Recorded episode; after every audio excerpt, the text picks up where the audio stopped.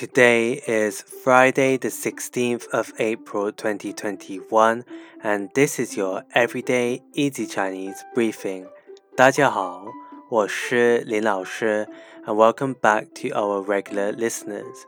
For those who are new, in each episode, we will look at a new word of the day and learn how to build phrases and sentences from this word. Today's word is 出, 出, which means out. Let's learn new words and sentences with 出. The first one we have is 出差,出差, which means to go on a business trip. For example, if you work as a salesperson, you may have to do lots of business trips to clients. You can say 我经常要出差。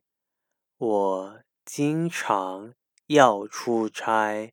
I often have to go on business trips. Next, we have 出口。出口 which can mean exit or export depending on the context. For example, 美国是中国主要出口国界之一。美国是中国 主要出口国家之一。In this case, it means export the United States is one of China's major exporting countries. Finally, we have 出卖,出卖, which means to betray. In those dramatic scenes of Chinese movies or dramas, you may hear this question: 你为什么要出卖我? 你为什么要出卖我? Why did you betray me?